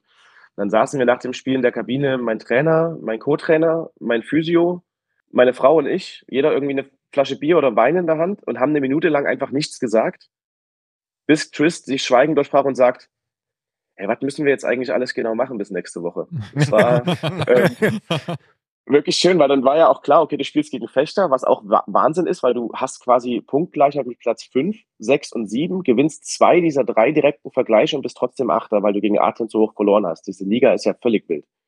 Und äh, dann haben wir gesagt, ja, Fechter, brauchen wir jetzt ein Hotel, brauchen wir kein Hotel? Also wir hatten in dem Moment eigentlich keine Ahnung, was wir tun müssen. Und das war eine sehr lustige Situation, aber es war, wir saßen da unten und wussten, das ist cool. Wir haben was Cooles geschafft, aber wir haben gerade keine Ahnung, wie wir damit umgehen sollen. Das ähm, war schon witzig. Wie ist es eigentlich mit Ingo Freier in Hagen? Hat der noch irgendwie so einen reservierten Platz in der Halle? Kann der jederzeit zum Spiel kommen? Das ist ja schon irgendwie so ein bisschen Kultfigur. Wie hängt das noch zusammen? Wie eng Kontakt habt ihr da? So gut wie gebucht sind aktuell, hat sowieso keiner mehr einen festen Platz in der Halle, außer er hat eine Dauerkarte. Gordy, Gordy ist Weltmeistertrainer, der darf alles. Ähm, dem zahle ich auch das Bier. Aber ähm, nein, ich, ich kenne Ingo, wir haben uns ähm, auch, auch ein paar Mal schon ausgetauscht. Der ist ein paar Mal da. Jetzt hat er sowieso wenig Zeit, weil er muss Heidelberg vom Abstieg retten. Das nächste Feuerwehramt. Witzigerweise wird ja auch immer wieder gesagt, so, ey, Harris raus, wir brauchen wieder Ingo Freier zurück. Also als Ingo Freier damals Trainer war, weiß ich noch, wollten sie ihn auch alle loswerden, als er hinten raus. Also Hagen ist witzig. Das ist schon manchmal ulkig. Aber er ist mal da, aber er ist nicht regelmäßig da, so oft nicht. Wenn du einen Wunsch hättest an Hagen als Basketballstadt, an die Fans hinten dran, was würdest du dir wünschen? An die, an die Stadt oder was die, an, jetzt an die Fans speziell? Darfst du dir raussuchen. Okay. Also ehrlicherweise an die Stadt, das habe ich schon ein paar Mal formuliert. Ähm, wir sind eine Stadt, wir haben Basketballleidenschaft, äh, wir haben auch noch einen Zweitligisten im Handball, der auch äh, früher oder später in die erste Liga gehen möchte. Und aus meiner Sicht nutzt Hagen das zu wenig, um für seine eigene Kommunikation und sein Image. Also wir sind nicht die bekannte Basketball- und Handballstadt. Iserlohn ist die Eishockeystadt. Selbst Fechter hat ein Schild da stehen, Basketballstadt Fechter. Und aus meiner Sicht macht Hagen als DBB-Standort und seit jeher Basketball zu wenig aus diesem Thema, um das für sein Image zu nutzen. Das ist ein Wunsch an die Stadt, uns einfach mehr zu nutzen. Wir würden auch viel mithalten, wir würden viel selber machen, wir würden das viel initiieren. Äh, allerdings habe ich das vor ein paar Monaten mal gesagt und daraus ist tatsächlich jetzt eine Taskforce entstanden mit dem Handballverein zusammen und mit der Stadt, wo wir jetzt wirklich anfangen, über das Thema zu sprechen. Das hat Früchte getragen. Und das Zweite, was ich den Fans wünsche, ist einfach an dem Weg zu vertrauen. Trust the process, weil es kann halt nicht sein, dass wir ein Spiel verlieren nach vier Spielen gegen Fechter 2, wo wir zwei Grippekranke im Bett liegen haben und wir uns schon wieder rechtfertigen müssen, ob Chris Harris Trainer ist und warum wir eigentlich so schlechten Basketball spielen einfach auch mal mit dem zufrieden sein, was man hat und mit der Entwicklung zufrieden sein und auch diesen, diesem Entwicklungsprozess zu vertrauen. Nochmal, das sind wenige, das ist eine, die Masse tut das auch. Aber das sind immer die wenigen, die halt einfach sehr laut sind. Und das sind die wenigen, die einfach dann die Meinung ein Stück weit prägen in der Öffentlichkeit. Und das ist, glaube ich, ein Thema, was schade ist, aber ich glaube, das ist ein Thema, was jedem Traditionsverein so geht. Und das ist ein Wunsch, den jeder Traditionsverein wahrscheinlich hat. Ähm, wir wollen ja zum einen auch die Emotionen, positiv wie negativ. Geduld, Ungeduld ist beides cool. Aber es hilft halt nicht, wenn man wirklich merkt, wir haben vier gewonnen und alles ist cool, du verlierst eins. Ja, wir wollten es auch nicht verlieren vor ausverkaufter Hütte. Aber einfach zu sagen, ist halt jetzt so, haben wir halt mal jetzt, sorry, wir haben halt reingeschissen in dem Moment. Ist halt so. Aber dann zu sagen, gut, dann machen wir jetzt weiter, weil bisher läuft es ja bombastisch. Und da fehlt mir manchmal so diese, da würde ich gerne, dass jeder Fan das versteht, aber das wird halt nie sein. Aber nochmal, das ist eine Minderheit. Die, der Großteil versteht das halt auch. Aber diese Minderheit ist einfach laut und äh, schreibt es halt auch überall hin. Trust the Process. Ich glaube, besser kann man den Podcast eigentlich nicht beenden mit, als mit diesen Worten. Äh, wir sagen erstmal vielen Dank, Martin, dass du mit dabei warst, Einblicke gegeben hast in die spannende Fankultur von Phoenix Hagen, in die ganzen Geschichten, die drumherum sind und natürlich auch in sportliche. Drückt natürlich weiter alle Daumen, so gut das eben aus Gießener Sicht geht, ne? Ja. Äh, wie das immer halt so ist, ne? Aber sind gespannt, wo der Weg am Ende hingeht und ob es vielleicht das Finale wird und was dann bei rumkommt. Äh, sind wir mal gespannt. Danke. Machen wir doch erstmal das Viertelfinale gegen Gießen, dann ist doch schon mal auch schon mal ein spannendes Thema. ja. Ich hätte noch was, wie wir es beenden können. Ja? Harris raus. oh, unbedingt, auf jeden Fall.